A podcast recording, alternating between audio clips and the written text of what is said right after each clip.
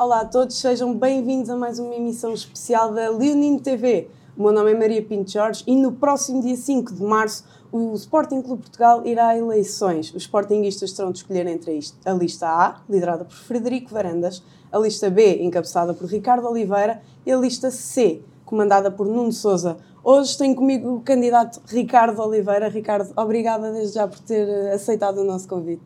Eu é que agradeço, muito obrigado. Antes de irmos ao seu, ao seu programa, uh, queria perguntar-lhe se acredita que é possível bater Frederico Varandas, sobretudo num contexto em que o Sporting foi campeão nacional de futebol e tem conquistado as mais variadas, os mais variados títulos nas modalidades.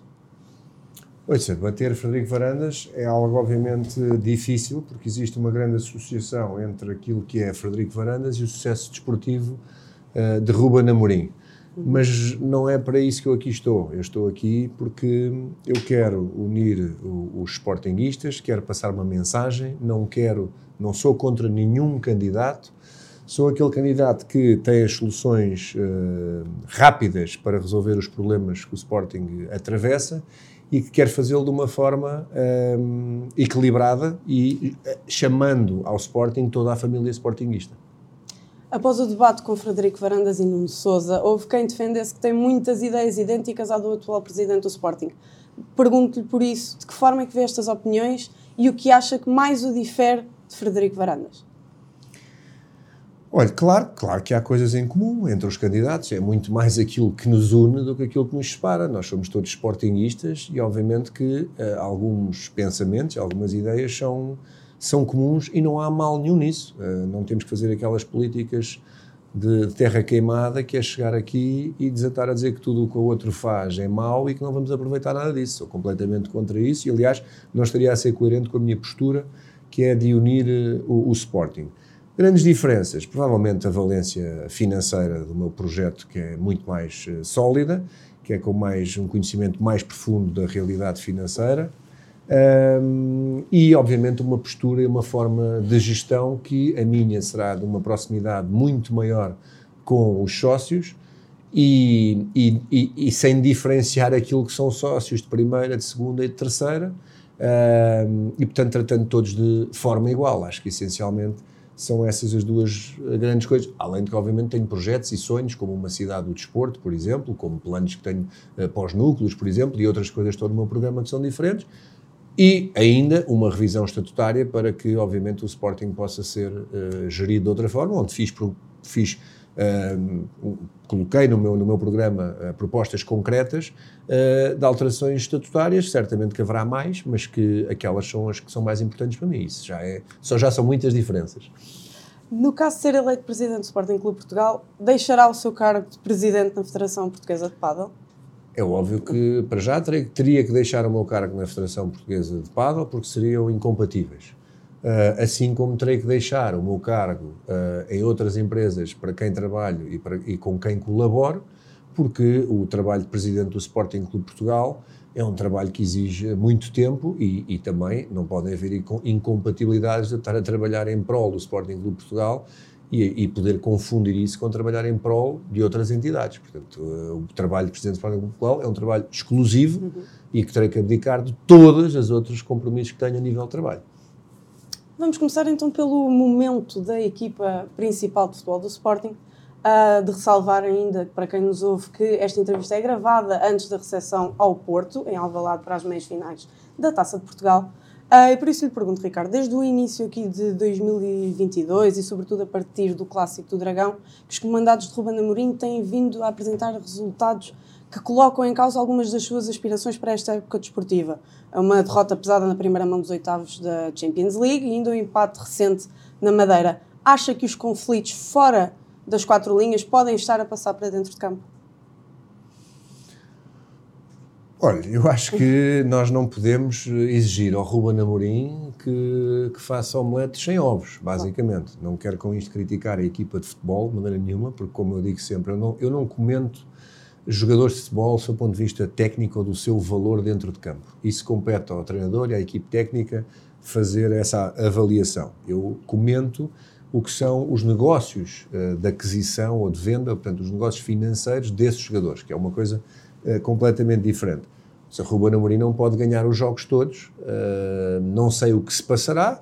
Uh, há, há, pessoas que dizem que teriam feito certas coisas de maneira diferente. Acho que temos que deixar Ruben Amorim trabalhar. Acho que esse também é um trabalho de um, de um presidente e dos adeptos.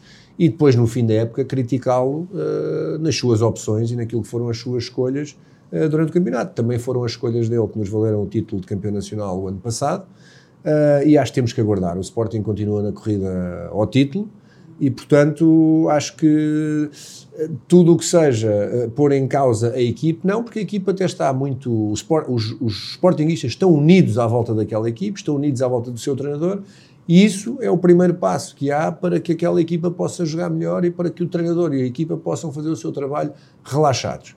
E acho que a atitude não pode ser criticar ou levar, elevar muitas expectativas, terá que ser uma atitude de apoio e no fim então fazer a avaliação. Já agora não, não resisto aqui a perguntar e a meter aqui um, eh, foi licenciar alheio, chamemos assim, um, quando, aqui, quando aqui se fala no, no, nos conflitos, uh, uh, o Ricardo enquanto, enquanto candidato e portanto uh, revê-se ou admite que, que a forma como lida com, com os rivais, e no caso aqui em concreto, quem, quem, quem está a dar mais luta este ano é, o Futebol Clube Porto, uh, o seu posicionamento, a forma de lidar, digamos, porque há sempre aqui uh, questões táticas, quase de geoestratégia, que infelizmente nos tempos atuais estão muito em corrente com, com, a questão que se passa na Ucrânia. Um, admite, ou seja, sente-se, revê-se, digamos, na, na, posição e na forma como, como Federico Varandas tem lidado com o seu homólogo do Porto, Jorge Nuno Pinto da Costa, uh, veria, veria de outra forma, uh, ou tentaria gerir, eventualmente, de outra forma, este tipo de, de relações uh, que eventualmente, e, e, a pergunta aqui que, que a Maria estava, estava também a dizer, é se no fundo, se, ao pormos a, a, equipa na linha da frente, como aconteceu no, no, no final da, da, da, do, do, jogo do Estádio Dragão, se poder, depois pode fazer, digamos, ricochete para com os próprios resultados esportivos. Olha, eu acho que todos os Sportingistas já devem ter percebido que a minha postura como presidente do Sporting Clube Portugal é uma postura eh, menos eh, belicista. Uh, não quero com isto dizer que somos uns bananas e que vamos aturar tudo e que nos pisem, etc. Não, defenderemos sempre o Sporting Clube Portugal, obviamente, mas provavelmente nas instâncias próprias e da forma correta. Um, certamente, uh, comigo na presidência, e não posso deixar de dizer isto, um, eu, o, o, ouça, o presidente Frederico Varandas, em relação a isso, não pode, às segundas, quartas e sextas, uh, insultar e atacar presidentes de outros clubes e depois, às terças e quintas, fazer negócios com eles, jogadores com 11 milhões de euros, por exemplo. Acho que há aqui uma incoerência muito grande até a nível de transparência. E dizer que ou, ou se é uma coisa ou se é outra. Uh, eu uh, não tenho, por princípio, acordar de manhã uh, e atacar as pessoas se isso não resultar uh, em algum resultado, basicamente. Perdoe-me aqui o pleonasmo. portanto, sim, nós temos adversários, não temos inimigos. Acho que Todos nós agora estamos atentos àquilo que, que, se está a passar na Rússia e na Ucrânia e toda a gente sabe que as guerras não levam a lado nenhum. Uh, e, portanto, é muito, mais, é muito melhor construir pontes em vez de muros. Eu temo que se construa um muro, eventualmente, ali, alguns naquela região de leste da Europa. Uh, e com a minha presidência eu tentarei sempre construir pontes e não uh, muros. Não quer dizer com isso que não defendo o Sporting Clube Portugal de uma maneira forte, quando sentir que o Sporting Clube Portugal está a ser eh, prejudicado. Agora, nós temos é que trabalhar nos centros, digamos, de poder uh, do futebol nacional e nos centros uh, de justiça do futebol nacional e até internacional. Temos que fomentar os nossos laços com essas instituições para, não para fazer batota, porque o Sporting não faz batota, nós não queremos ser beneficiados, temos é que lutar por não ser prejudicados, porque o Sportingista só quer entrar em campo e ser tratado da mesma maneira que as outras equipes. Nós sabemos que o Sporting há muitos anos que joga num terreno inclinado, normalmente o terreno é sempre a subir para nós. Uh, não quero aqui também citar nomes e, e que categoria de pessoas e que, que, instituições, ou quer que seja, porque, como disse, isso não leva a lado nenhum. Acho que um trabalho uh, feito desde o início junto dessas instituições, com pessoas colocadas lá, com algum poder e capacidade de influência também, etc., melhorará muito isso. Se conseguimos identificar efetivamente algumas ilegalidades, temos que as denunciar, sim senhor. Agora, a postura bélica uh, contra outros uh, clubes e presidentes, para mim, parece-me uma postura quase eleitoral uh, e que depois até causa alguns problemas, posso lhe dizer. Ricardo, desculpe interrompê-lo. Nesse âmbito, Frederico Varandas e Miguel Braga, diretor de comunicação do clube, até foram por estes dias visados com um processo disciplinar do Conselho de Disciplina. É este tipo de problemas que, a que se refere e como é que, como é que vê esta situação? Ouça, se o Sporting tiver razão, deve sempre dizer a verdade e lutar por aquilo que são os seus direitos. Sempre, ok? Agora, tem que entender a forma. Eu, por exemplo, estive agora nos núcleos no Norte núcleo de Matosinhos, por exemplo, onde eles próprios, ali, alguns sócios do núcleo, me transmitiram que depois do jogo com o Futebol Clube do Porto uhum. e depois daquilo que eles entenderam que teria sido tudo o que aconteceu pós-jogo Clube do Porto, que sofreram uma série de represálias no núcleo deles, nomeadamente tijolos que foram tirados às janelas, que partiram, etc. Isso é uma coisa que esses núcleos sofrem muito e, portanto, nós temos de ter cuidado também porque nós representamos o Sporting, não é? E temos de ter cuidado com aquilo que é, são os nossos adeptos também, tudo aquilo que são os nossos sócios, temos que cuidar deles também. E, portanto, temos que ser uh, mais comedidos uh, nas atitudes que tomamos quando estamos a representar o Sporting. Não estou com isto a dizer que, por exemplo, e filo imediatamente, que não estou solidário com o, Sport, com o Presidente do Sporting Clube de Portugal naquilo que ele passou e naquilo que ele teve que enfrentar naquele momento, ou naqueles momentos. Uh, nenhum presidente do Sporting deve ter que passar por isso. Estou apenas a dizer que eu provavelmente geriria de forma uh, diferente o tema. Vamos passar exatamente ao seu programa. Um, falo de um claro contentamento com o trabalho de Ruben Amorim, que até já chegou a referir agora nesta entrevista, mas que o futuro do Sporting sem o treinador deve ser preparado. E por isso lhe pergunto como, qual é as suas ideias para, para fazer. Olha, nós, sabe bem que um, os dois primeiros anos de, houve os dois primeiros anos de mandato uhum. e depois houve o mandato a seguir a Ruben Amorim chegar. Uh, os dois primeiros anos de mandato, para mim, a nível de gestão e desportivos, foram um desastre. Uh, para mim, uh, ouça, e não é só para mim. Uh, se se lembrarem, em novembro, julgo eu, pai 2020, havia uh, lenços brancos no estádio e havia manifestações de milhares de pessoas à porta do estádio. Portanto, era óbvio que os Sportingistas não estavam contentes com a performance de Frederico Varandas. Normalmente, os Sportingistas o que fazem é que se manifestam mais ne, nos assuntos desportivos do que aqueles que são de gestão. Uhum. E nessa altura não estavam, não é? O presidente entrou, tivemos, despedimos Peseiro, tivemos quatro treinadores, até eventualmente chegámos a um Ruben Amorim, pelo meio tivemos tentativas de contratações e os treinadores não queriam vir treinar o Sporting. Pronto, cada um entenderá porquê e interpretará esse facto como quiser. Ruben Amorim chega ao Sporting é uma alfada de ar fresco. A Ruben Amorim vem Ruben Amorim, mas não vem só Ruben Amorim. Ruben Amorim tem uma equipa. Uhum. Ruben Amorim tem uma boa relação com o Viana, que é logo uma, uma um, um, sei lá, um primeiro passo para as coisas poderem resultar, que é o entrosamento entre aquele que é o diretor do futebol, assim lhe chamam, creio eu, e uh, Ruben Amorim. Mas traz consigo uh, uns backups atrás dele. E Ruben Amorim, internamente no Sporting, não é só o treinador de futebol, é o treinador de futebol e é muitas outras coisas. Uhum. É, é, o comunicador, é o recrutador, é, é, o presidente às vezes, porque é ele que dá a cara pelo clube. E por vezes não, não, não será demasiado. Exatamente, acho que íamos fazer a mesma pergunta. Pois, uh, mas se calhar é um espaço que ele, como é um homem inteligente, uh, acaba por ter que preencher porque ele é muitas coisas do Sporting, exatamente. Uhum. Pronto. E, portanto, e depois as contratações que faz são cirúrgicas, têm corrido bem, e nos primeiros dois anos sabemos que não correram bem. Houve ali um período de dois anos que foram 30 e tal milhões de euros atirados à rua com os Bolazis e os Gezés e etc. que uh, a direção do Sporting contratava os jogadores nessa altura. Agora deixou de contratar, agora é Ruben Amorim contrato. Agora já não sei se será assim a 100% e por isso temo um bocadinho que possa estar a mudar outra vez no Sporting.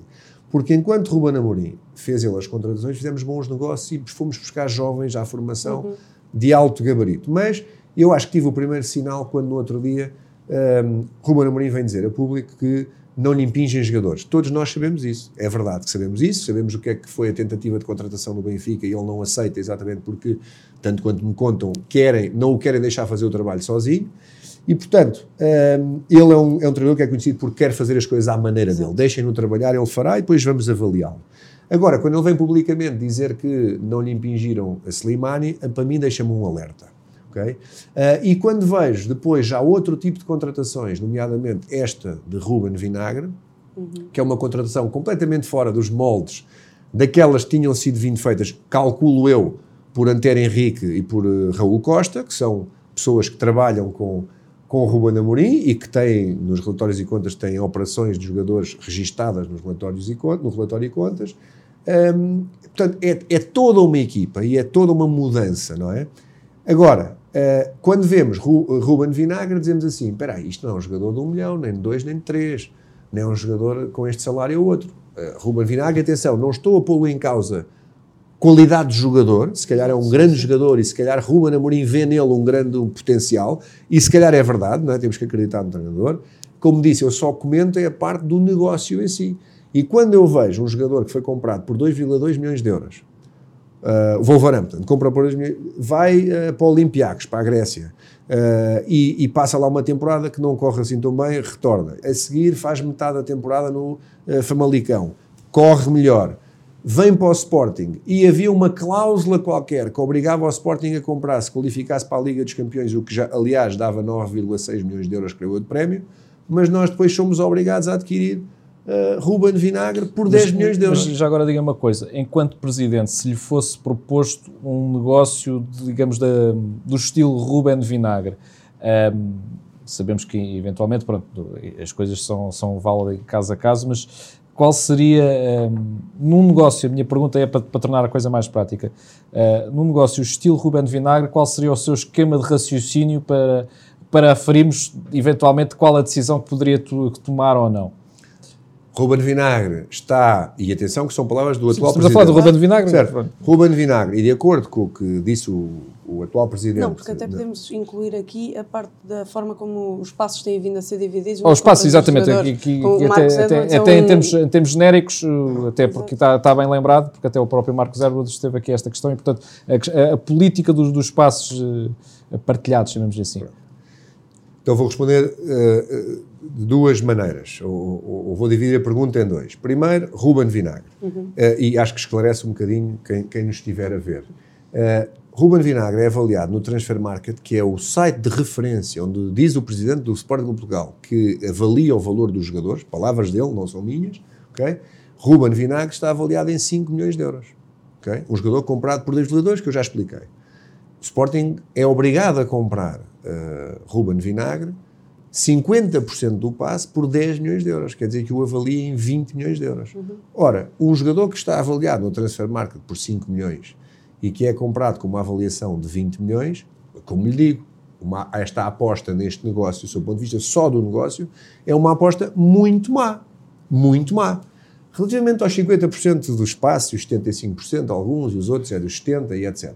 Pois, eu entendo que os passes uh, possam não ser adquiridos na totalidade, porque isso pode ter a ver com tipo, com negócios, triangulações de negócios que até permitam captar dinheiro de um investidor qualquer que naquele momento possa querer financiar a aquisição daquele jogador, o Sporting não tem o dinheiro todo para o financiar, ele pode ser útil, não tem um custo salarial muito alto, imagino, e entende essas opções dos, das percentagens dos, do espaço. É óbvio que o jogador, quando está ali, está, está a utilizar a montra Sporting para sofrer mais-valias e essa mais-valia depois terá que ser dividida com outros se a intenção for vendê-lo não é? Pronto, atenção, porque podemos adquirir um jogador 50% do passe ou 30% do passe até, e tê-lo, e até porque sabemos que não o vamos conseguir vender, não é? Portanto, certo. até se calhar é melhor adquirir só uma porcentagem menor. Portanto, essa, essa é a minha questão, ou seja, agora, este tipo de operação, já Ruben Vinagre, e com montantes mais avultados, já me começa a chamar a atenção, a dizer assim, será que estamos de volta ao tempo das contratações de há dois anos atrás? E porque são montantes diferentes dos de Antero Henrique e de Raul Costa, são outro tipo de jogadores. E, portanto, é óbvio que há aqui outra pessoa envolvida, não é? Parece-me óbvio que haverá aqui outra pessoa envolvida e outro tipo de negócios. Negócios esses que, na minha opinião, normalmente não são muito benéficos para o Sporting, ou podem ser benéficos para o Sporting, mas também são muito benéficos não, para outros. Não resisto, e até porque foi mencionado, isso era uma pergunta que tínhamos à frente, eh, e os Sportingistas têm sempre presente o, o, o nome e a figura se for eleito, qual será o seu, o seu relacionamento com Jorge Mendes, que é tido, ou, ou pelo menos tem uma imagem, de, digamos, de todo poderoso a nível de, de, de, gestão dos jogadores e agenciamento dos jogadores? O meu posicionamento perante Jorge Mendes será exatamente igual a qualquer outro agente de futebol. Agora, será exatamente igual. Todos os agentes que queiram trabalhar com o Sporting são bem-vindos. Desde que os negócios sejam benéficos para o Sporting e que não tenhamos que andar a fazer negócios que, no fim, não só desse, mas depois de uma série de outros, tenham que ser utilizados uh, outras compras ou outros negócios para compensar negócios anteriores que possam ter corrido mal, não para o Sporting, mas até para o próprio agente. E, portanto, nós temos aqui negócios. Rui Patrício, veja as comissões de Rui Patrício, veja como é que o negócio de Rui Patrício foi feito.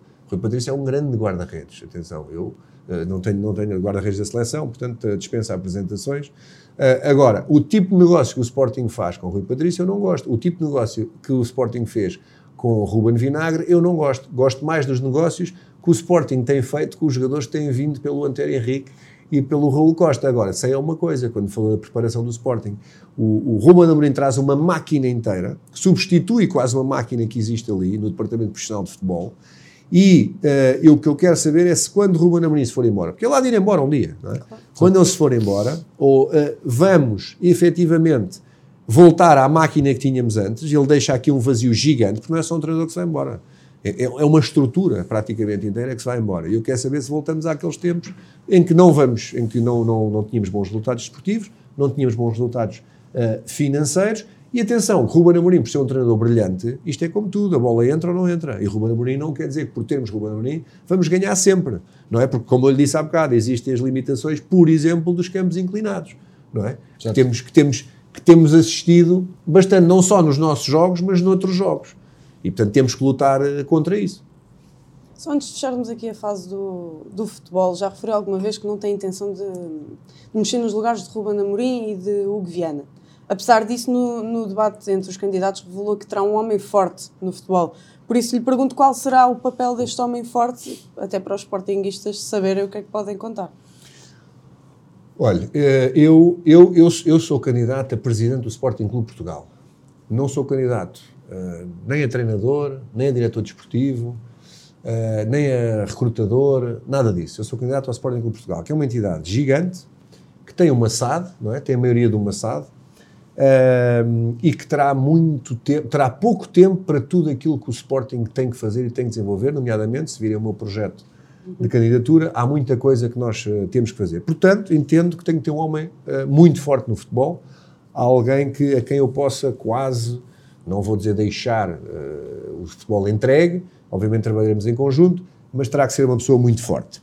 Eu também sou uma pessoa do desporto, pratiquei desporto de alta competição durante muitos anos, estive em universidades top dos Estados Unidos, assisti a muita coisa em desporto, e portanto tenho alguma experiência em desporto, e posso dizer o seguinte: muitas vezes no desporto não é termos o melhor daqui ou naquela posição ou na outra, são aquelas pessoas, aquela equipa que melhor se entrosa uma com a outra.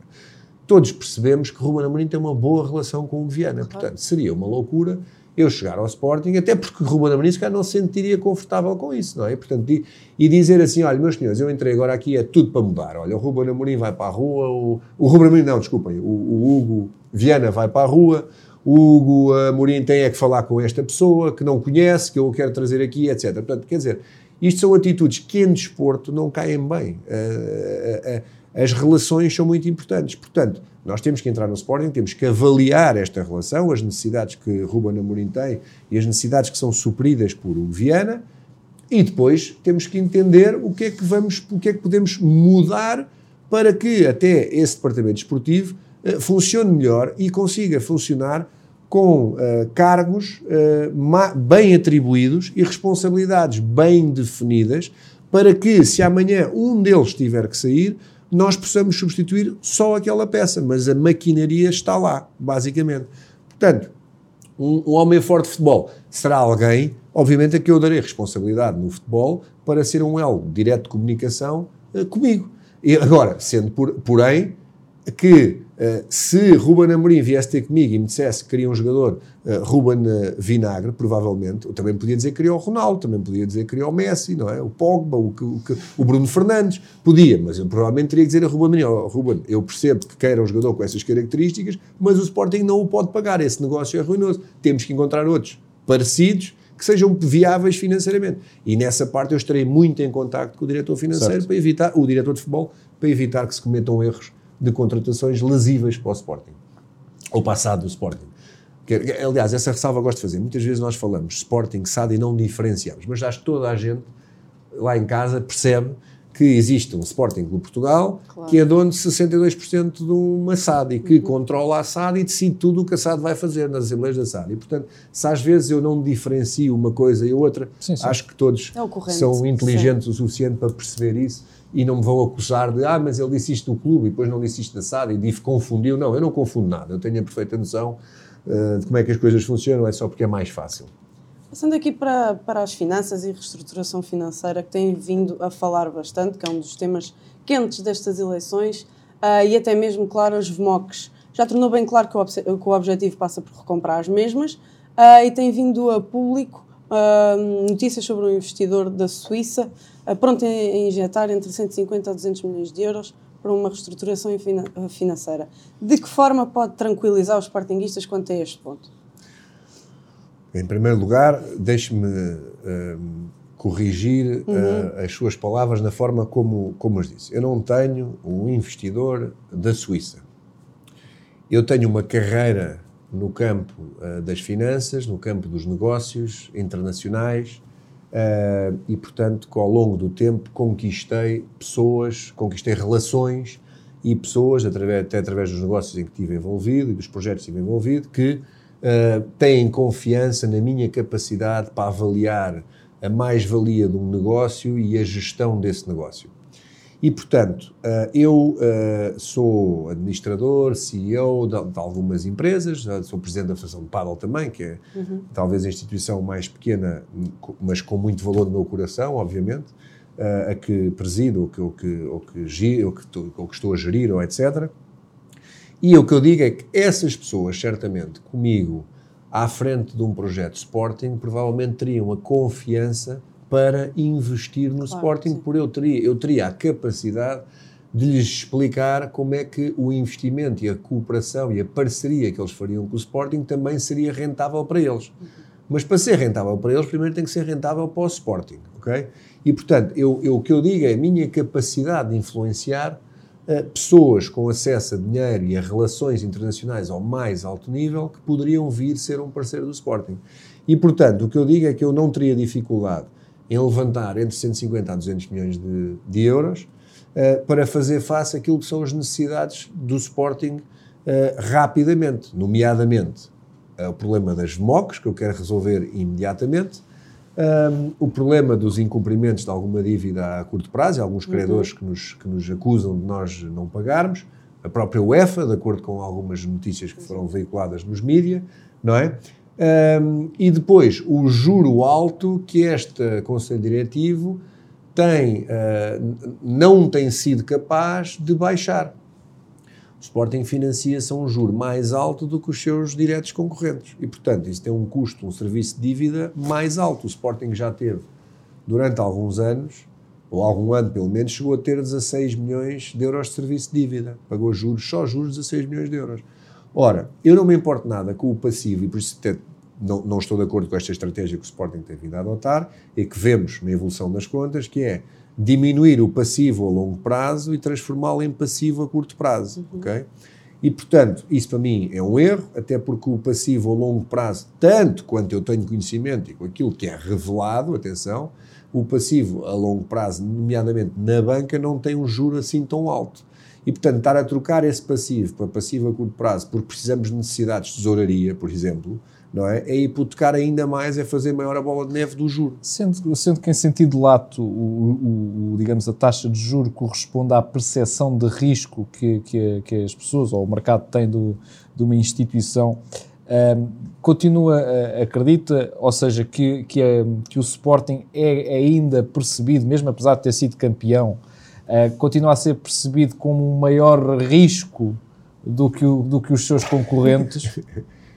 Então, ouça, eu, eu só posso falar com aquilo que é evidente. A banca não financia o Sporting. Uh, o Sporting e as outras equipas. A banca já não quer nada com o futebol. Uhum. E eu entendo porque, ouça, se o futebol não paga, não é? e a banca só tem problemas com o futebol, não financia. E a banca, normalmente, é aquela entidade que financia mais barato. Normalmente pede garantias, não é? E depois financia, financia mais barato uh, em termos de juro, porque normalmente tem algum tipo de garantias acoplado e não faz negócios sem garantias.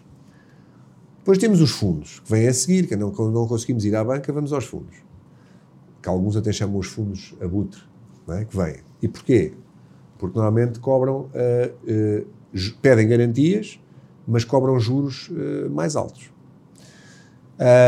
e depois, quando os juros começam a tornar proibitivos junto desses fundos, o que é que nós fazemos? Apelamos ao coração dos nossos adeptos.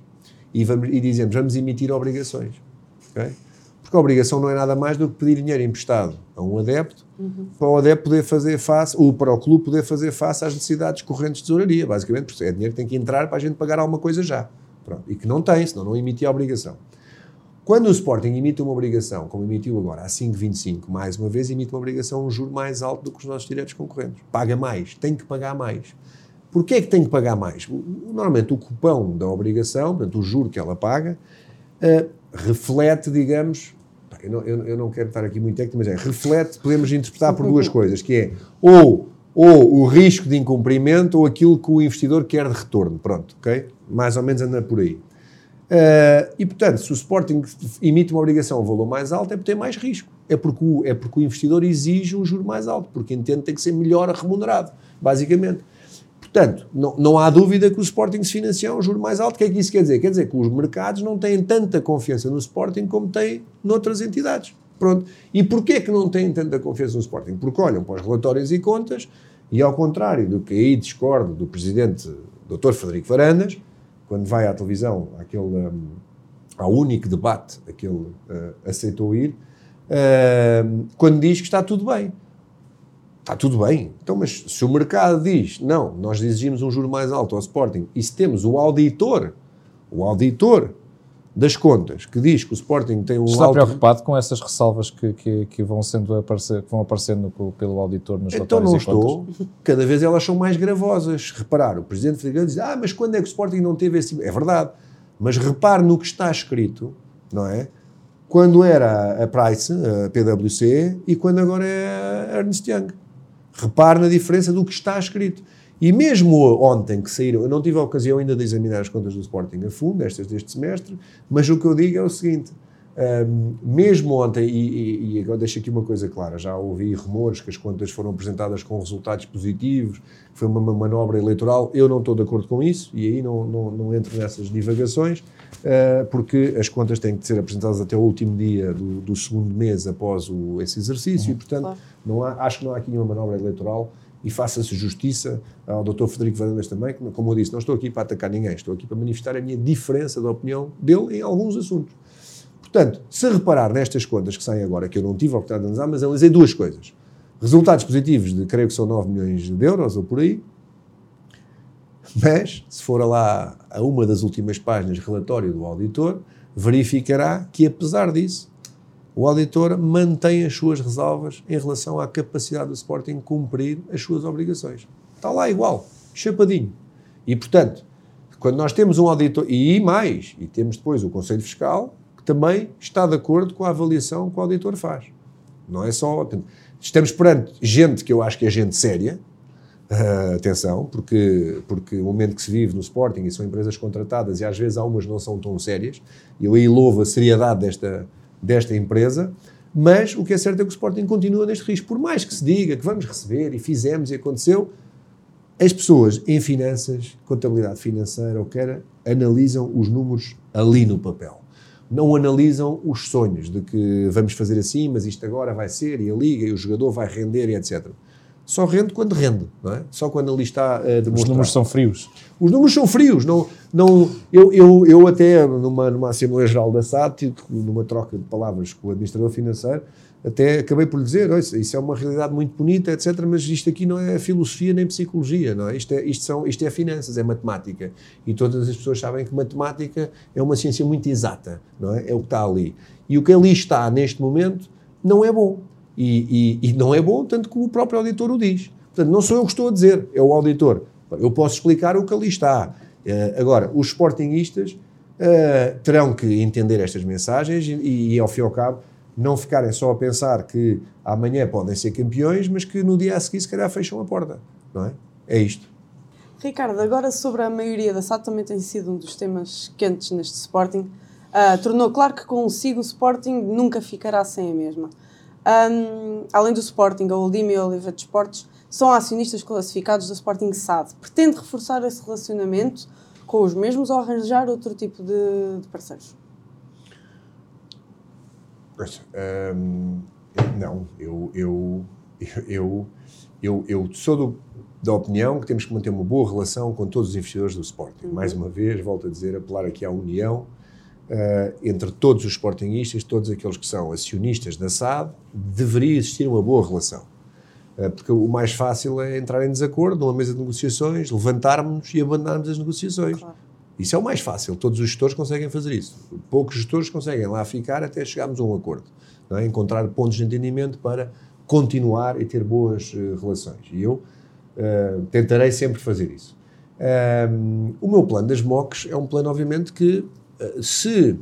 E atenção que há aqui, uma, há aqui coisas que têm a ver também com a área jurídica, não é só a área financeira. Eu quero deixar aqui esta ressalva que é, uh, há, há, aqui coisas que eu estou a tomar como, como, como vão ser feitas, mas que implicarão muita, muita, muita, muita, muito apoio de juristas, uh, contabilistas, financeiros, etc. Que é, eu proponho comprar as MOCs imediatamente. Lá está, temos um, temos um, um investidor, um grupo de investidores, o que quer seja, que lhes seja, que seja atrativo também para eles estarem não virem só como investidores, mas estarem também na área do desporto, e o desporto ser uma área que eles gostem, etc., e onde possam vir a ter outro tipo de interesse, etc. E estes senhores que metem, vamos imaginar, 200 milhões de euros um, aqui, que trazem 200 milhões de euros de investimento, o que, eu o que eu concordo com eles, faço uma triangulação com eles, em que eu lhes digo, olha, são 200 milhões, e eu vou usar 40 imediatamente para adquirir as VMOCs.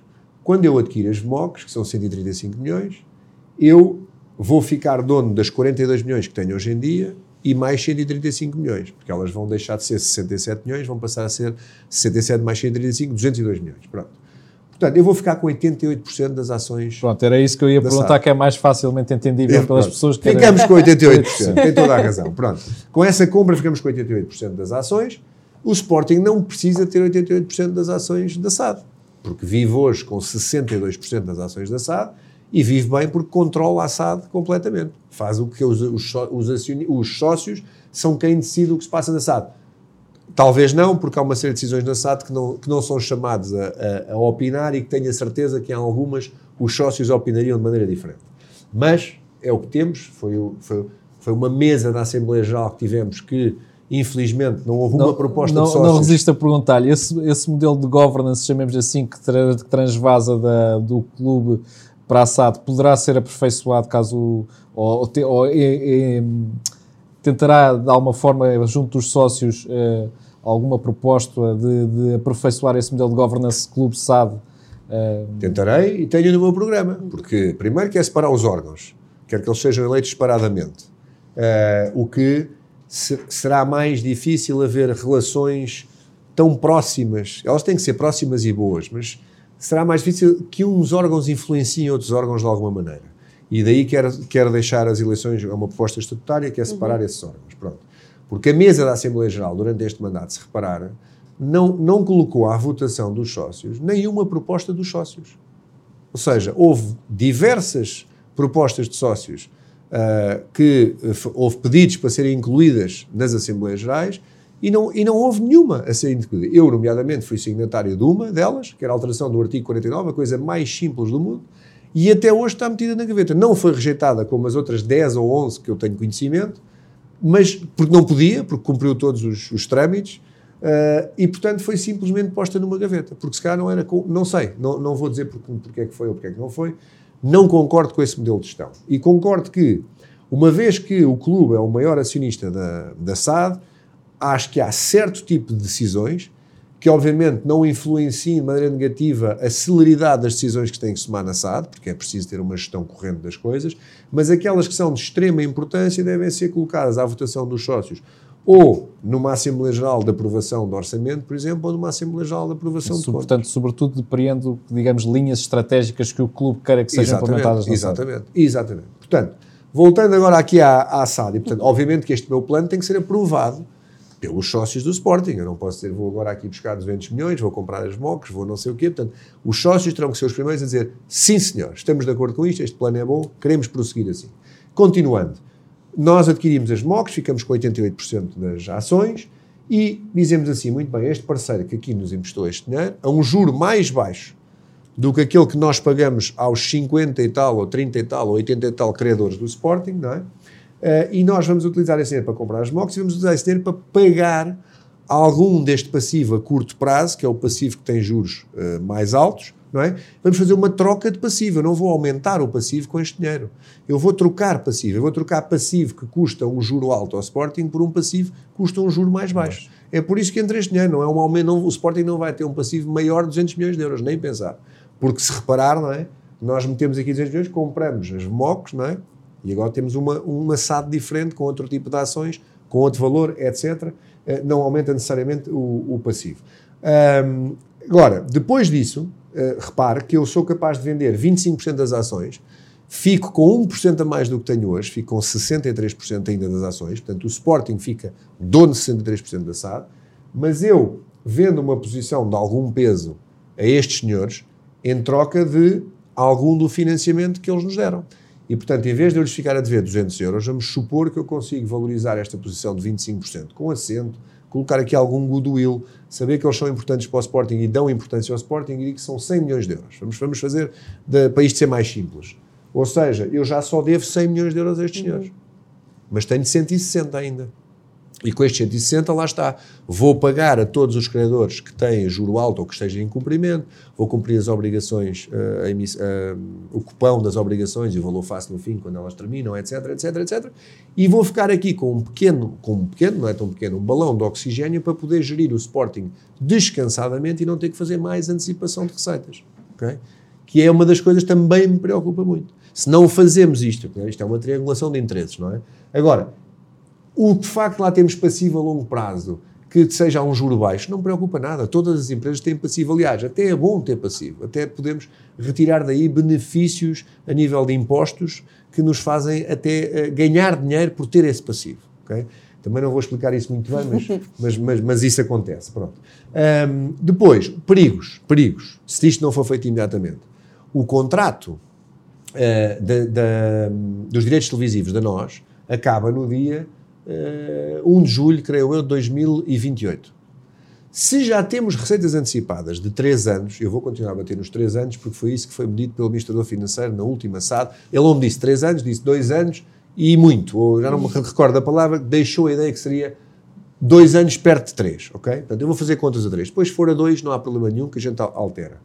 O que acontece? Se esse é o fim do contrato e nós já antecipámos 3 anos de receitas, Quer dizer que 2027, 2028, 2026, 27, 2025, 26 não vai haver receitas da nós. Portanto, quem entrar no Sporting em 2026 não vai ter receitas da nós e vai ter que gerir sem essa entrada de dinheiro. Okay? Não vai, já foram. Portanto, o que é que também isso quer dizer? Que a última vez que recebemos dinheiro da nós é no dia 1 de julho de 2024, respeitando aos direitos televisivos. Ou seja, não são daqui a dois anos respeitando aos direitos televisivos de 2024-2025. Atenção. Mas reparar, as MOCs neste momento, elas convertem em dezembro de 2026. Portanto, repare nisto. 2025 não vamos ter uma entrada de 50, há mais ou menos 50 milhões de euros da, da nós. 2026 também não. Ok? E no fim do ano vamos ter que arranjar 40 milhões para comprar as MOCs, senão perdemos a maioria da SAD. Ok? São 140 milhões. Eu quero saber onde é que o Sporting vai buscar estes 140 milhões. Se esta aposta, se calhar que vamos vender uma data de jogadores, vamos ficar desfalcados a nível da equipa para resolver este problema, o que é que estamos a fazer para o resolver? Como não, uma das últimas Assembleias da SAD, eu fiz esta pergunta uh, sobre como é que o Sporting pretende resolver os seus problemas financeiros e tesouraria, etc., e responderam-me que ou vendemos jogadores ou antecipamos receitas. Mas vai deixar de haver antecipação dos Ou seja, o que nos está aqui a transmitir é que, digamos, que o grande ponto de decisão, eh, que o grande ponto de decisão que está a ocorrer a nível temporal está já aí ao virar da esquina em 2024. É verdade, é verdade. E o que eu temo é que em 2024, quando a situação se torne completamente negra, eu quero ver quem é que vai salvar o Sporting nessa altura. Não é? Só, só Porque- para, só- peço desculpa, só para terminar aqui a questão, que também ainda temos que cobrir outros temas. Ahm, com a questão da venda da Jumoc, ahm, tem ideia, ou seja, enfim, em negócios logo se, não se pode dizer coisa, mas tem ideia de vender ou de promover a entrada de um acionista de referência com esses 25% de, eh, de ações que eventualmente apontaria a, a vender ou não? Não, não. Uh, tenho ideia que entrem pessoas, como eu disse, que sejam boas para o Sporting e, e, obviamente, para fazer esta triangulação e para valorizar mais essa posição de 25%, o, o, os investidores, ou as pessoas que têm essa capacidade financeira, provavelmente terão que ser as mesmas que depois vão comprar a percentagem das MOCs. Portanto, há aqui uma triangulação de interesses que é boa para o Sporting e depois uh, há de ser boa para eles também, porque não, não, não pode ser só boa para o Sporting. Portanto, é, é, temos aqui muitas preocupações e por isso é que eu digo, este mandato, esta, este Conselho Diretivo que vai ser eleito agora, é capaz de ser o último Conselho Diretivo que será eleito nos moldes como têm sido sempre eleitos. Porque o Sporting, quando chegar a 2026, pode estar numa situação que já não nos permita fazer este tipo de correções ou ter este tipo de soluções. Porque cada vez que o Sporting apresenta resulta resultados negativos ou notícias nos jornais que não pagou ou que deve a este ou ao outro, ou que se financia a juro alto, a credibilidade do Sporting junto de outros investidores diminui. Daí é? considerar que este é um, um dos mandatos mais importantes da história do Sporting. É o mandato mais importante para mim, porque é sempre, o presente é sempre o mais importante, Claro. é aquilo que a gente pode fazer alguma coisa. O do passado foi importante, mas já não podemos fazer nada, podemos gerir para o futuro. E, portanto, isso é muito importante eh, e eu tenho-me batido muito por isso e continuar, continuarei a bater-me eh, por esse tema, porque efetivamente a situação é perigosa. Agora, eh, se os sócios estão inebriados por aquilo que são os resultados desportivos ou que foram o ano passado, Uh, relembro que nós também tivemos 18 anos sem ganhar, fomos campeões em 99 e em 2001 e depois voltámos a estar 19 anos. E porquê? Porquê? Porque para haver, uh, para haver consistência desportiva é preciso haver sustentabilidade financeira. E eu, com o meu plano, é isso que eu quero fazer. Eu, eu não quero cortar despesas, eu quero aumentar as vendas. Eu quero que o orçamento do Sporting cresça cada ano. Que é para nós nos podermos bater com as equipas internacionais, não sermos só os campeões de Portugal, não é? Tentar, Claro, não é? não é só pagar as dívidas em cumprimento, é manter o Sporting num patamar que lhe permita dar continuidade e aumentar. E aumentar o, o, o, Sporting em termos de grandeza e em termos de capacidade de competição, porque, ouça, se nós, obviamente, com todo o respeito pelos jogadores que o Sporting tem, como disse, respeito e não comento os jogadores tecnicamente, mas até já ouvimos Rubem Amorim a comentar daquela maneira que ele tão inteligentemente faz, que havia outros fatores que no Sporting que às vezes dificultavam as coisas. Pronto. E o que quer dizer?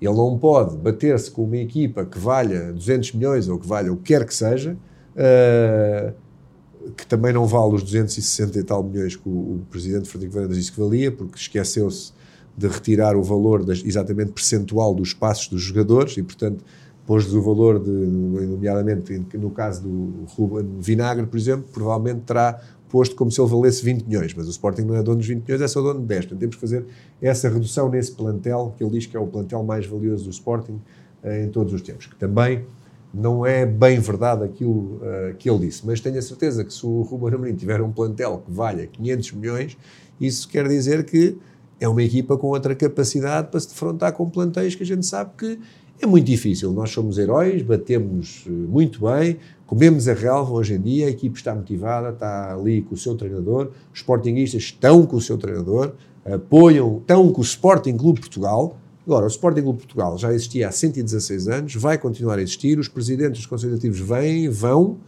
e o Sporting continua. E Ruben Amorim é empregado do Sporting Clube Portugal. E, portanto, continuará a ser empregado do Sporting Clube Portugal se uh, o Sporting, uh, se desde que o Sporting Clube Portugal continue. Se ele efetivamente disser que não quer continuar porque a direção foi trocada, é um, uma prerrogativa dele, não é nossa terá também que arcar com as consequências disso, porque os contratos existem para ambas as partes, correto? Portanto, nós queremos Ruben Amorim, entendemos certo. que Ruben Amorim é muito bom, mas uh, mas Ruben Amorim é, e os outros todos são empregados do Sporting e continuarão no Sporting. E essa parte, treinador, é aquele treinador. Não há, não há, porque é um treinador que tem a ver com o ADN do Sporting, tem a ver com aquilo que nós pensamos para o futebol do Sporting. Agora, temos que livrar um bocadinho Ruben Amorim de uma série de tarefas que ele tem e que não são do foro do treinador. Certo. Nós temos é que arranjar pessoas que sejam compatíveis com o treinador para que a fórmula funcione. Ricardo, sobre ADN Sporting, temos claras modalidades que fazem parte intrínseca daquilo que é o Sporting Clube Portugal. Um, no seu programa, defende o investimento das mesmas para que elas possam ser competitivas e aportar títulos ao clube e ainda apostar na formação das modalidades de alta competição à mesma escala do futebol. É aqui que se enquadra a criação da cidade do desporto. É, a cidade do desporto, não é novidade nenhuma, não é nenhum golpe uhum. de, de, de, gênio, não é? É, é simplesmente querer uh, colocar no mesmo local para criar sinergias entre todos os meios que são alocados a essa formação uh, tem matéria financeira e de custos, e mais uma vez, é uma, é uma triangulação de vários intervenientes. Não é por isso que vamos fazer a cidade do desporto. Não. Temos uma academia que é longe. No desporto, quando nós queremos criar atletas, a coisa mais importante é, são as bases. Okay? Uh, as bases, o número de pessoas que, que, jogam e que querem e que participam. E ouça, uh, toda a gente gosta de futebol, por exemplo, em Portugal, e há muita gente que gosta de outras modalidades, são muitos. Se nós tornarmos fácil o acesso a todos esses jovens num local onde todos podem ir, que tem um autocarro à porta, um metro à porta, um barco à porta, o que quer que seja, e que podem lá chegar e, e, e, e propor-se a fazer parte daquilo, vamos ter muito maior escolha do que teremos em Alcochete, por exemplo, porque é lá longe, leva horas, não é? podemos criar os transportes que está bem, mas só vamos transportar já aqueles eleitos. O nosso processo de seleção, de captação, é um, projeto, é um processo mais pobre, não temos escolha de tantos, não é? Uh, portanto, esta cidade do desporto pretende, primeiro, abraçar todos, inclusive uma, uma parte social, que temos que fazer também com esse município, uh, provavelmente, porque é boa, porque o Sporting também é um, é um clube solidário e que apoia essas causas, faz parte do seu ADN também, e temos que ajudar. A marca Sporting pode ajudar muito pessoas menos favorecidas e o Sporting também, eu acho que tem uma obrigação também de o fazer. Já tem em shortlist algum dos, dos municípios onde eventualmente poderá ser feita ou haver condições para, para fazer a cidade do desporto? Tenho, tenho. Uh, posso dizer que é um município uh, a, a 10 minutos de, de, Lisboa. Se olhar para os que existem, aqueles que têm realmente espaço ainda para poder alocar um projeto desta dimensão não é muito difícil, só há dois. Eh, eu creio que Oeiras e, e Louros, têm ouvido aí pessoas dizer Odivelas, eu até me rio um bocado e digo, pois, Odivelas, mas Odivelas não tem, não, não há lá nenhum sítio que tenha pelo menos 20 hectares para nós fazermos uma, uma, uma coisa destas. Uh, portanto, eu julgo que só em Louros ou em Oeiras é que poderia haver. É já, obviamente já houve conversações com, com, com, com algum desses municípios, não é? Uh, para aferir o espaço que poderia haver e o interesse que poderia haver, e é óbvio que também para um município é importante uh, e gosta de ter um projeto desse no seu município, porque isto é uma cidade de desporto que há de ser uma referência do desporto, não só nacional, como mundial. E isso também, nos municípios que estão interessados em, capta em captação de investimento estrangeiro e desenvolvimento de infraestruturas e etc., é um bom cartão de visita e é um, é, é um cartão que mostra o que se faz ali. E, portanto, este negócio não será todo pago pelo Sporting. Este negócio, mais uma vez, tem parte do capital que será pago pelo Sporting, parte do capital que haverá uma contribuição do município, certamente, para um projeto destes, porque o município terá que estar pronto a apoiar um projeto destes. Parte do capital que será por filantropos, uh, aqueles beneméritos que existem, que apoiam este tipo também de causas, este tipo de iniciativas que pode abraçar muitos jovens e ajudá-los também não a ser todos campeões porque não podem, não podem ser todos só ganha um, mas a formar atletas Sporting com ADN Sporting com princípios Sporting. É uma escola de formação de homens e mulheres que ali se quer fazer também. Onde virão as, as, as glórias antigas do Sporting, onde podemos tratar bem as glórias antigas do Sporting, por exemplo. Um, e depois, a Academia de Alcochete, obviamente, quando isto está conclu estiver concluído, uh, deixa de fazer sentido. E, portanto, nesta Academia de Alcochete, que obviamente que eu sei que pronto, podem dizer, ai, mas o PDM em Alcochete só permite fazer isto e aquilo é instalação desportiva e não se pode vender. Está bem, mas olha, se fizerem lá um aeroporto, como já estiveram para fazer, o PDM muda rapidamente. E o PDM muda rapidamente para o aeroporto e muda rapidamente para o que está à volta. E, portanto, quer dizer, se isso acontecer, por exemplo, aquele PDM das instalações que são hoje um terreno distrito de instalações desportivas e até só certa parte, porque a outra parte parece que é reserva, não se pode lá construir nada, etc., também poderá mudar. O que é certo é que há ali um asset, há ali um valor de alguma coisa que imagino que um dia até pode ser transformado num terreno para promoção imobiliária, que pode valer muito dinheiro. E tudo o que resultar da extinção dessa academia ou da passagem dessa academia para outros clubes ou quer que seja que estejam interessados em adquirir, esse dinheiro também vem para esta cidade do desporto. Ou seja, se bem percebi, a nível, digamos, de, de plano, ou seja, se por, por fases, seria primeiro criar a, a, cidade do desporto para, sobretudo, focada nas modalidades e depois, numa fase posterior, perceber até que ponto se, e em que moldes se poderia fazer a migração, digamos, de toda a fábrica do futebol, chamamos assim, para... Correto. Okay. Correto, correto. Porque não nos interessa nada uh, livrar-nos do futebol dali quando estas instalações não estão prontas. Não é? E estas instalações vão levar anos. Isto é um projeto de seis anos. Certo. E, portanto, temos que conciliar isto. Fazer, quando fizermos a migração, este negócio tem que estar pronto. Claro que este negócio tem que se começar a preparar anos antes. Isto não se faz assim à toa, não é? Portanto, e tem que estar tudo. E, e mais importante do que tudo, os sócios do Sporting terão que ouvir este plano pormenorizadamente e terão que o votar e dizer que estão de acordo com ele. Porque é um projeto de uma dimensão gigante, vai ser um marco do desporto a nível mundial. E os Sportingistas têm que aprovar porque tem implicações financeiras para o Sporting também. Certo. Não é? Para acelerarmos um bocadinho, porque estamos a ficar curtos de tempo e para tentarmos abordar o máximo de temas possíveis, passamos exatamente aos Sportingistas e ao clube. Uh, Frederico Varandas, no debate entre os três candidatos, afirmou que o Sporting tinha 90 mil sócios pagantes, um novo recorde do clube. Um, no entanto, no relatório de contas de junho de 2021, o Sporting referiu um valor recorde em cotiza cotizações de 9 milhões de euros, sendo que o presidente disse que deveriam fechar o ano com 10 milhões. Palavras, claro, de Frederico Varandas, por isso é que estamos a utilizar. Um, estes números não acabam por refletir um, que existe aqui um aproximar dos sócios com o clube, ou será talvez mais com a equipa de futebol principal? Esse valor de cotas, como sabe, são cotas eh, quase, não vou dizer na sua maioria, mas em grande parte do futebol. Se a equipa de futebol é campeã, é natural que haja uma maior aproximação à equipa de futebol. Portanto, eu não vejo isso como um trabalho de gestão.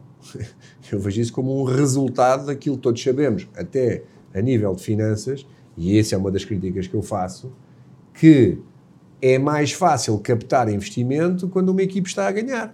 O meu problema vai ser como é que vamos captar investimento quando o Sporting estiver a perder.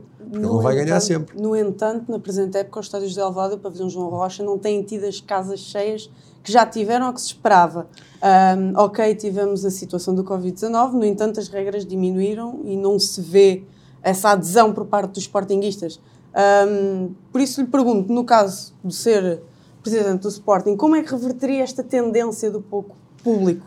Sobretudo no ano que foi precedido de conquistas, como é óbvio. Olha, se calhar, e é um dos pontos fortes do meu programa, e também foi um ponto forte do programa de Frederico Varandas, mas que é, é uma das falhas que eu lhe aponto, uhum. que era a missão do programa dele, que era unir o Sporting. Exato. Não é? Unir o Sporting, atos concretos, medidas de exemplo de união, de pacificação, não é?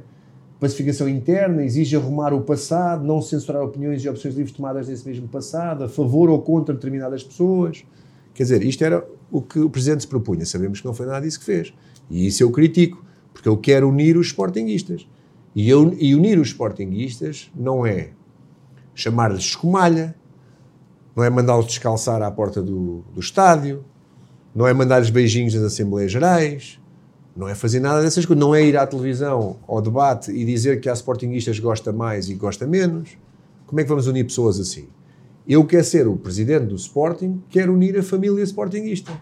E se toda a família sportinguista tiver a possibilidade de vir ao estádio, toda a família sportinguista tiver a possibilidade de vir ao estádio, respeitando as regras, os regulamentos e as leis, o Sporting tem que estar acima disso tudo e cumprindo os compromissos com o Sporting, eu, como presidente do Sporting, quero toda a família sportinguista no estádio. Fazendo E se aí calhar- a ponte para as claques e Goa, que infelizmente têm sido um, um tabu nestas eleições, mas que nós não queremos que se torne. Ah, e acho que nem os restantes ah, candidatos. Mais especificamente, como é que trataria o protocolo com os Goa? Já disse que faz questão que todos venham a Alvalade, respeitando, claro, as normas, mas como é que trataria o protocolo entre direção e Goa? Olha, eu a mim, até vou-lhe confessar aqui uma coisa, não importa nada fazer isto, porque eu estou aqui pela transparência. A transparência é uma, é uma coisa importante para mim ah, e comigo, a Presidente, haverá transparência ah, no, no Sporting. A mim, até eh, politicamente, os meus conselheiros, etc., até me dizem que é um tema que é delicado e que não deve ser abordado e que certas pessoas até não gostam de falar disso, etc. Mas olha, eu falo disso, não tenho nenhum problema. Uh, porquê? Porque são todos sportinguistas, ok? Mais uma vez vos digo, eu quero ser presidente dos sportinguistas todos, os que gostam de mim e os que não gostam de mim. E, portanto, a família sportinguista, toda a família sportinguista, sendo sócia do Sporting, comprando bilhete para o Sporting e cumprindo aquilo que todos têm que cumprir igualmente, é bem-vinda a Alvalade. E essa será a relação que eu quererei ter com todos os sportinguistas. E como lhe digo, eu esgotarei todas as possibilidades que haverá, certamente, com todos os sportinguistas, com os Goa, com os adeptos, com os sócios, com as, com as associações que conhecemos muito associadas ao, ao Sporting, com todos, Núcleos, claro. Núcleo, núcleos, núcleos quer dizer, está, está implícito, não é? Exatamente. Pronto. Todos têm que ser tratados da mesma maneira. Isto tem que acabar, não serem de primeira e de segunda categoria. Nós somos todos sportinguistas e volto a dizer, é muito mais o que nos une do que aquilo que nos separa, basicamente. E, portanto, se queremos unir, se queremos ter o estádio cheio, se temos querer queremos ter a festa em Alvalade, temos que abrir as portas à família toda sportinguista. Que alguns sportinguistas não gostem disto, certamente, mas se calhar outros gostarão. E as pessoas devem, ah, no, meu, no meu entendimento, as pessoas devem ah, fazer as coisas porque acreditam nelas. Não devem fazer as coisas porque, ah, ah, e se eu fizer isto, aquele não vai gostar. Ah, e se eu fizer isto, o outro não vai gostar. Não. Ah, Isso, isso é política. Eu não venho aqui fazer política. Eu venho aqui unir um clube. E aquilo em que eu acredito é aquilo que eu vou querer implementar. Depois o que pode acontecer é que as pessoas podem gostar mais ou gostarem menos. Mas isto é o que eu acredito. E até lhe vou agora fazer aqui um paralelismo com alguma tristeza, porque é um tema que me afeta.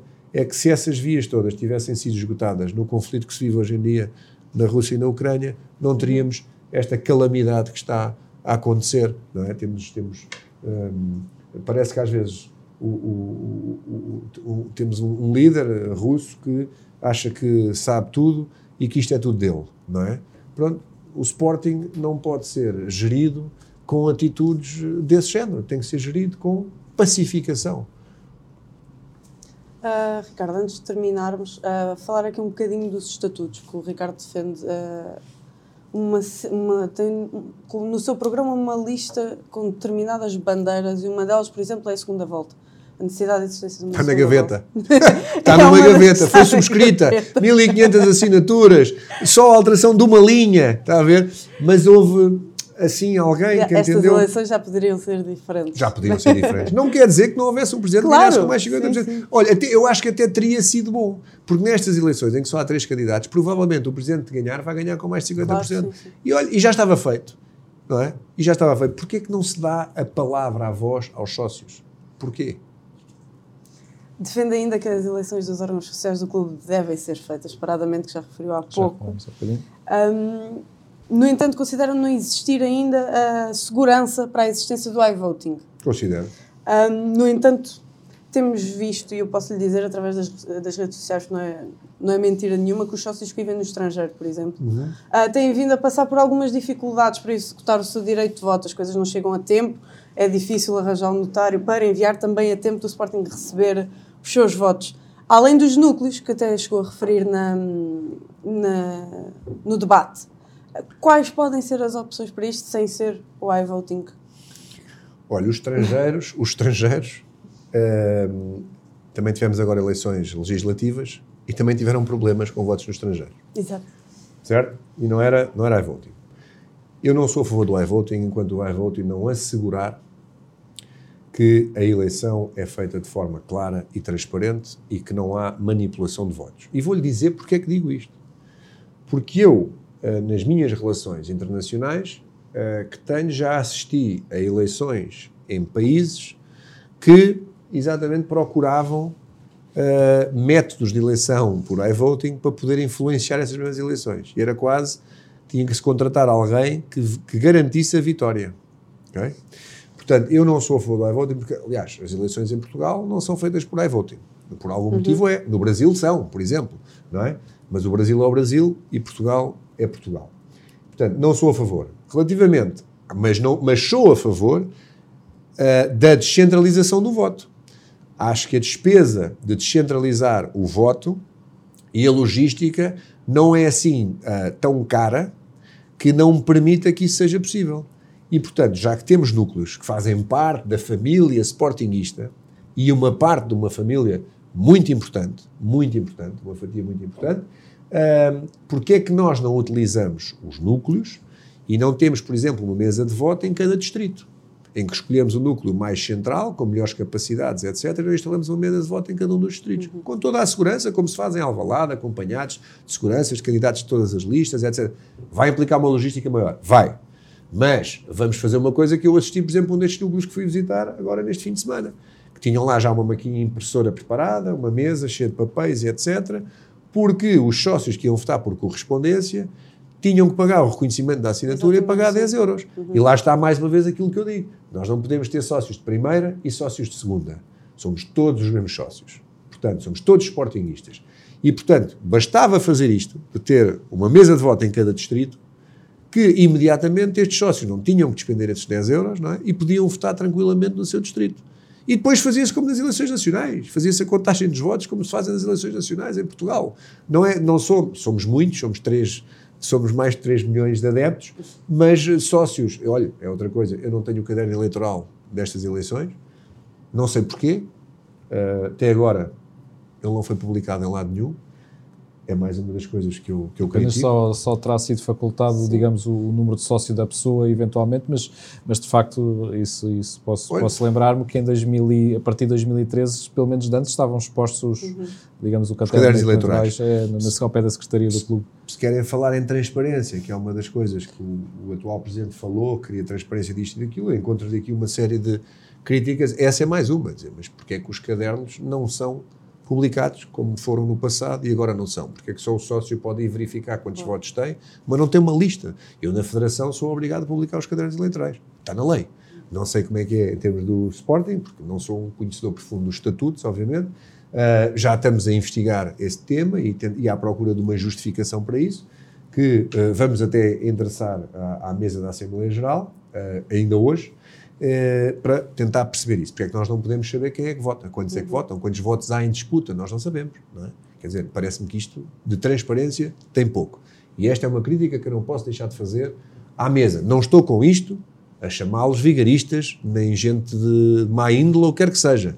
Acho é que não estão, digamos, se, a, a, o candidato que eu levo, a mesa que eu levo candidata às eleições, tenho a certeza absoluta, não por minha influência, mas por eles, porque são pessoas assim, não, não atuariam dessa maneira. Quero crer que não atuariam dessa maneira. Esta mesa entende atuar dessa maneira, está no seu direito, para já, julgo eu, e portanto, uh, uh, um, vamos ver. Mas voltando, núcleos, votos nos núcleos, é uma, é uma possibilidade e resolveria uma série de problemas. Claro. Aqueles que vivem no estrangeiro, quiçá, quiçá, nos locais que se justifiquem, que houvesse votantes suficientes, etc., se calhar ter Ou seja, algum... mimetizar aquilo que faria nos núcleos Os aqui núcleos, no, no, talvez um fazer algum lugar. Pronto, sei que aquilo, uh, que isso, isso, a logística aí já seria ainda mais complicada, não é?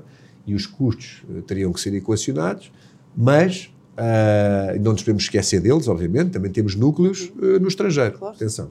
é uma coisa que eu não tenho conhecimento absoluto ainda, porque não estou lá dentro, não sei muita coisa, nem eu, nem, nem a maioria dos sportinguistas, e, portanto, temos que, temos que aferir, basicamente. Mas sim, nós queremos dar a possibilidade aos, aos sócios do Sporting, nomeadamente aqueles que têm uma vida associativa do núcleo, basicamente tenham a possibilidade de ali dentro da sua região poder votar. Não ter que vir a Lisboa votar, nem ter que pagar 10 euros para votar. Ricardo, pergunta-te sim ou não, antes de terminarmos, caso não seja vencedor, e acredito que a sua resposta seja sim, porque já revelou uh, ter feito hum, digamos que, de ter mexido para as revisões dos estatutos, mas aceita colaborar com, vencedor, com o vencedor destas eleições para essa mesma revisão.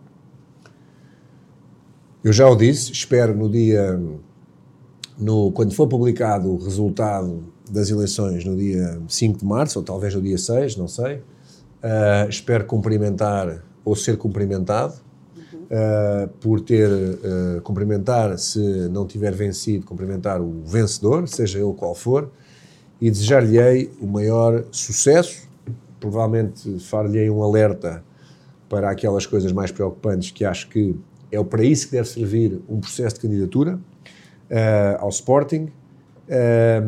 e acho que nestas eleições, concretamente, não foi feito porque nas eleições anteriores, como sabem, houve debates, houve frente a frentes, houve, houve uma campanha eleitoral.